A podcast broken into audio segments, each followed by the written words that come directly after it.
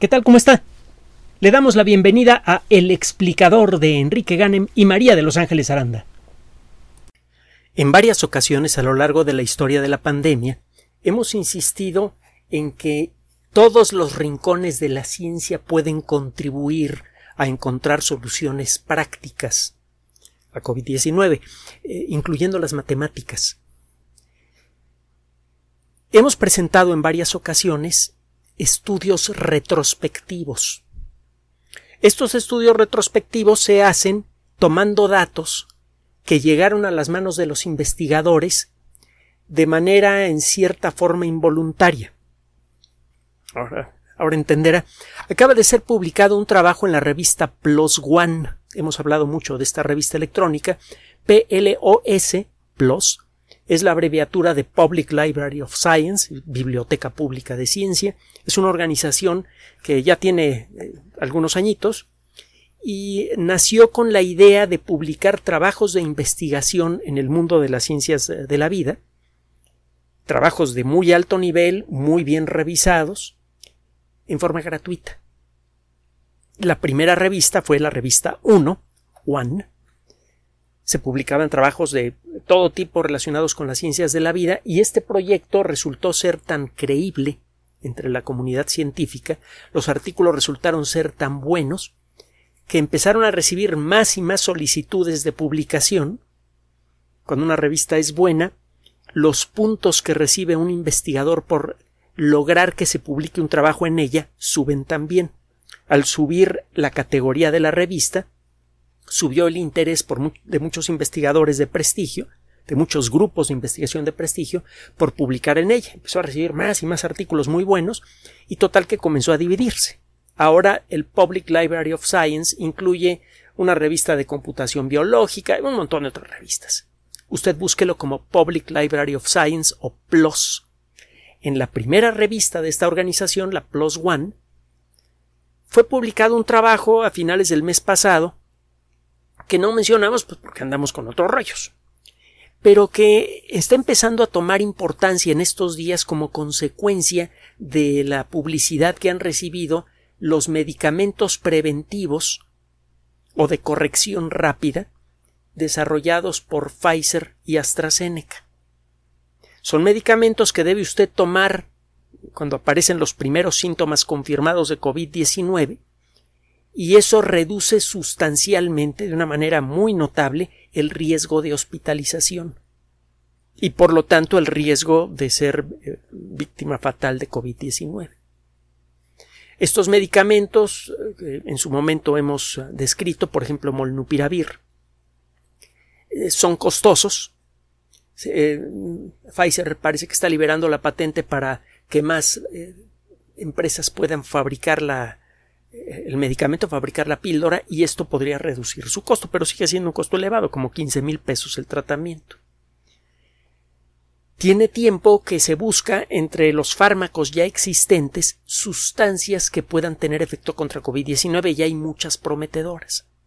El buscar entre los fármacos ya conocidos tiene muchas ventajas que hemos mencionado en otras ocasiones. Por ejemplo, no tiene usted que hacer pruebas especiales para ver la tolerancia del medicamento en seres humanos. Eso ya se hizo hace mucho tiempo. Ya se sabe cuál es la dosis máxima que se puede dar en niños y en adultos, cuáles son los efectos secundarios, qué precauciones se deben tomar, si estos medicamentos los pueden tomar eh, todas las personas o, o no lo deben tomar los diabéticos, por ejemplo. Todos esos detalles ya se conocen. Lo que no se sabe todavía es si el medicamento realmente va a ser tan efectivo en seres humanos contra COVID-19 como lo es en laboratorio. Hemos narrado en varias ocasiones cómo, eh, apoyándose en biocomputación y en otras herramientas, algunos equipos de investigación han identificado medicamentos que ya se han utilizado para otras cosas en seres humanos y que prometen en la lucha contra COVID-19. En particular, prometen evitar la hospitalización o en caso de hospitalización prometen evitar las peores consecuencias de la enfermedad.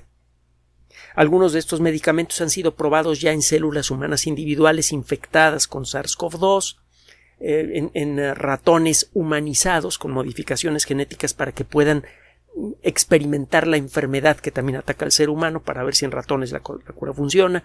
Y total que estos proyectos llevan distintos grados de avance. Para identificar estos medicamentos, en muchos casos lo que se hizo fue explorar en forma electrónica grandes bases de datos e identificar eh, estructuras moleculares que prometen bloquear algún aspecto importante de la replicación del virus. Si quiere más detalles, recuerde, tenemos muchos audios anteriores que tratan sobre esto. Existen otro tipo de estudios que también hemos mencionado en su momento, los estudios retrospectivos. ¿Qué es un estudio retrospectivo? Pues mire, usted como médico en sala de emergencias conoce a la gente que normalmente llega a sala de emergencias. Encontrará casos de coma diabético, gente que ha sufrido un accidente, etcétera, etcétera. Entre los pacientes frecuentes se encuentran las personas que abusan del alcohol, por ejemplo.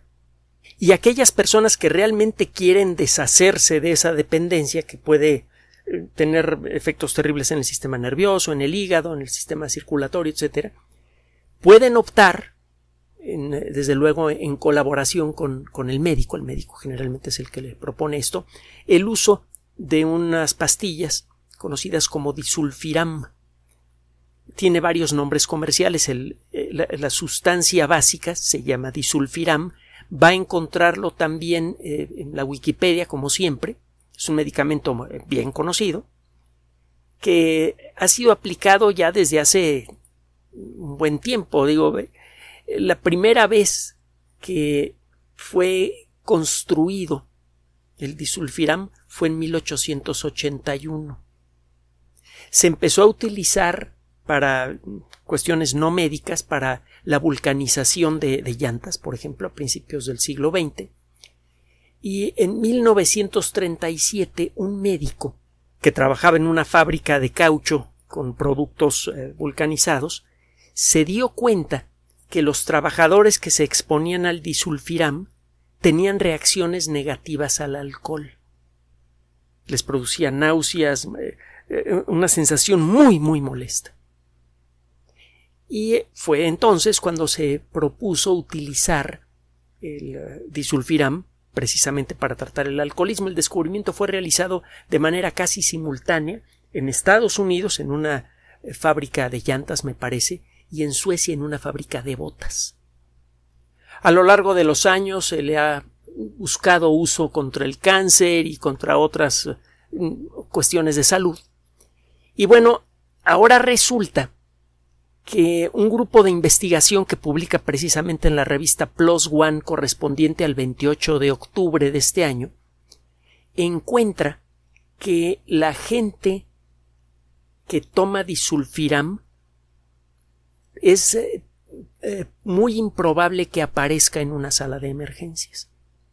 Es relativamente común que una persona que está tomando disulfiram llegue a, casa, sala de emergencias por muchos motivos. La gente que ha consumido alcohol por muchos años puede tener problemas circulatorios, puede tener problemas del hígado que pueden involucrar visitas con alguna frecuencia a la sala de urgencias. También hay gente que tiene que luchar contra el alcoholismo, que es algo muy muy difícil de hacer, y aunque esté tomando disulfiram, puede en un momento dado dejar de tomarlo y, volver a tener problemas de adicción. El caso es que existen estadísticas sobre las personas que normalmente toman disulfiram eh, eh, en muchas salas de urgencias ya se tiene una idea de qué fracción de la gente que ingresa toma disulfiram. Usted sabe que cuando va a recibir atención médica de cualquier tipo, especialmente atención médica de emergencia, es muy importante que los médicos tratantes tengan la historia clínica completa, que sepan qué cosas está tomando usted para evitar que alguno de los medicamentos que se le da en emergencia pueda producir algún efecto inesperado porque se cruza con alguna cosa que usted toma. Bueno, el caso es que estos investigadores empezaron a darse cuenta que la gente que toma disulfiram empezó a desaparecer de las salas de emergencia cuando menos en relación a infecciones por COVID-19. No se sabe exactamente cuál es el mecanismo. Este es un caso típico de un estudio retrospectivo. Los datos de eh, de la frecuencia con la que la gente que toma disulfiram llega a las salas de emergencia se tienen en, muchos, en muchos hospitales. Se llevan registros de todos los pacientes. Y fue gracias a que algunos médicos que pertenecen a este equipo de investigación empezaron a sospechar que la gente que toma disulfiram no se enfermaba de COVID-19 con tanta facilidad que se les ocurrió empezar a revisar sus datos, a echar números y a revisar estadísticas. Y eh, lo hicieron con el suficiente detalle como para crear un artículo convincente. No se sabe exactamente cuál es el mecanismo de funcionamiento de disulfiram. Es más, todavía hay que confirmar que de veras ayuda a proteger contra COVID-19 severo, aunque hay buenos motivos para creerlo.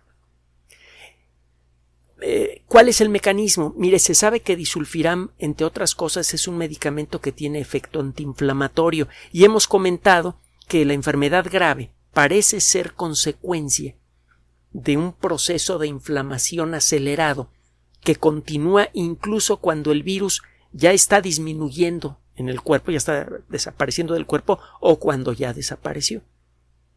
Le hemos comentado que la, sospecha de, de, muchos médicos tratantes es que COVID-19 es más una disfunción del sistema inmune disparada por el virus que una enfermedad viral por sí misma. Hay casos en donde la gente tiene la enfermedad muy seria y no tiene el virus en el cuerpo. Y no, no son pocos esos casos. Bueno, el, ah, el disulfiram entonces parece que tiene un efecto antiinflamatorio, parece que reduce la intensidad con la que reacciona el sistema inmune a un estímulo. Esto no siempre es bueno. Si vive usted en un ambiente lleno de retos biológicos, muchas bacterias, muchos virus, es importante que su sistema inmune esté trabajando bien si eh, se, apaga el sistema inmune parcialmente, usted puede enfermar de cáncer, puede tener una infección simple de gripe que se agrava fácilmente. Eh, no es bueno que el sistema inmune esté funcionando debajo de, de su límite normal, en la mayoría de los casos.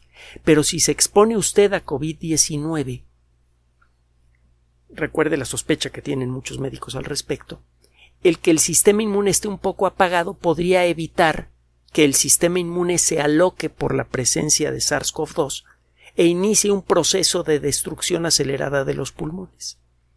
Esa es la sospecha que tienen estos investigadores. Ya se había mm, eh, explorado la posibilidad del disulfiram precisamente porque es un antiinflamatorio, pero nadie se le había ocurrido sentarse a analizar las estadísticas de ingreso a hospitales. Lo que hicieron estos investigadores en particular fue tomar datos de 944.127 veteranos, gente que se ha retirado del ejército de los Estados, de las Fuerzas Armadas de los Estados Unidos, y a las que se les había practicado cuando menos una prueba de SARS-CoV-2 entre febrero de 2020 y febrero de 2021. Se vio en las estadísticas, desde luego eh, anónimas, cuántos de ellos estaban recibiendo tratamiento eh, con disulfiram por alcoholismo. De esos 944.000 había 2.233 personas que estaban activamente tomando disulfiram para protegerse del alcoholismo en ese intervalo de febrero de 2020 a febrero de 2021. Los primeros análisis fueron lo suficientemente interesantes como para que valiera la pena publicar el artículo. Resulta que la gente que estaba tomando disulfiram tenía una incidencia de infección por SARS-CoV-2 un 34% menor. Y ninguna de las personas que estaba tomando disulfiram falleció. Las personas del mismo grupo de edad con las mismas condiciones generales experimentaron un 3% de fatalidades en el mismo intervalo. Estos datos son todavía pequeños para poder sacar conclusiones. Además, hay que ponerse a estudiar cuál es el mecanismo exacto de disulfiram y hay que hacer pruebas de manera directa en personas que están expuestas continuamente a la enfermedad. O incluso en personas que ya empezaron con la enfermedad y a las que se les da disulfiram rápidamente. Todavía falta por hacer pruebas. No hay que sacar conclusiones aceleradas. En los efectos secundarios del disulfiram pueden ser ligeros, dolor de cabeza, sabor metálico en la boca o, un sabor como, ajo, pero pueden em, aparecer otros efectos secundarios más importantes. Inflamación nerviosa, em, problemas del hígado, eh, eh, problemas de la piel. no es un medicamento que se deba tomar a la ligera es un medicamento que puede llegar a producir efectos en el sistema nervioso periférico. Algunas formas de neuropatía, por ejemplo, dolores en las extremidades generadas por alteraciones del sistema nervioso. Es eh, un medicamento que afecta el eh, funcionamiento de otros medicamentos también. Tiene interacciones medicamentosas. De hecho, existe un término, se llama el efecto disulfiram, que eh, involucra un aumento a la sensibilidad de ciertos, eh, de ciertos medicamentos. Por ejemplo, el metronidazol, que se utiliza para el tratamiento de algunas amebiasis y también para el tratamiento eh, de algunas enfermedades producidas por un grupo de bacterias muy peligrosas que llaman clostridios. Ese metronidazol, que puede tener efectos secundarios desagradables, tiene efectos secundarios mucho más desagradables si está usted tomando disulfiram. Le digo todo esto para que no se autorrecete. Por favor, nunca se autorrecete. Pero,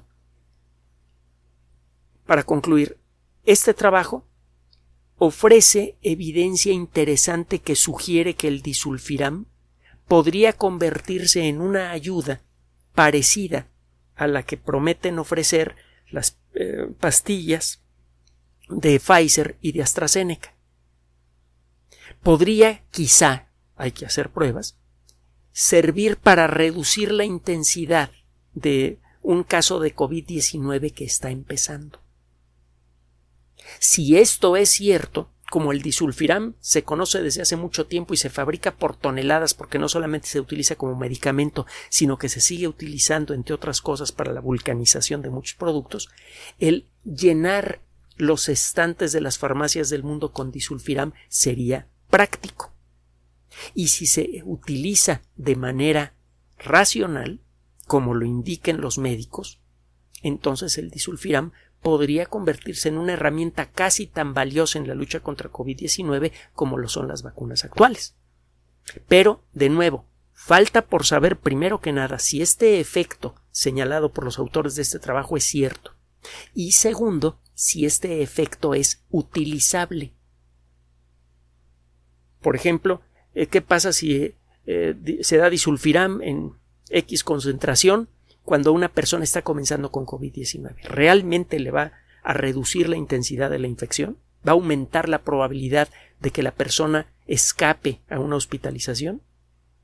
Si resulta que no, entonces este trabajo resultó inútil.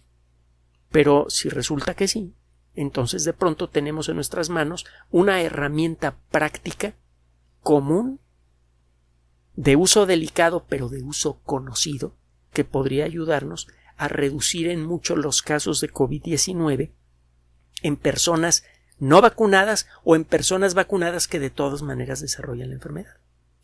Otra buena noticia. Y se siguen acumulando las buenas noticias. Si vieran la cantidad de noticias sabrosas que tenemos en relación a la lucha contra COVID-19 aquí en los, en, los bookmarks y en nuestras notas, se va usted de espaldas.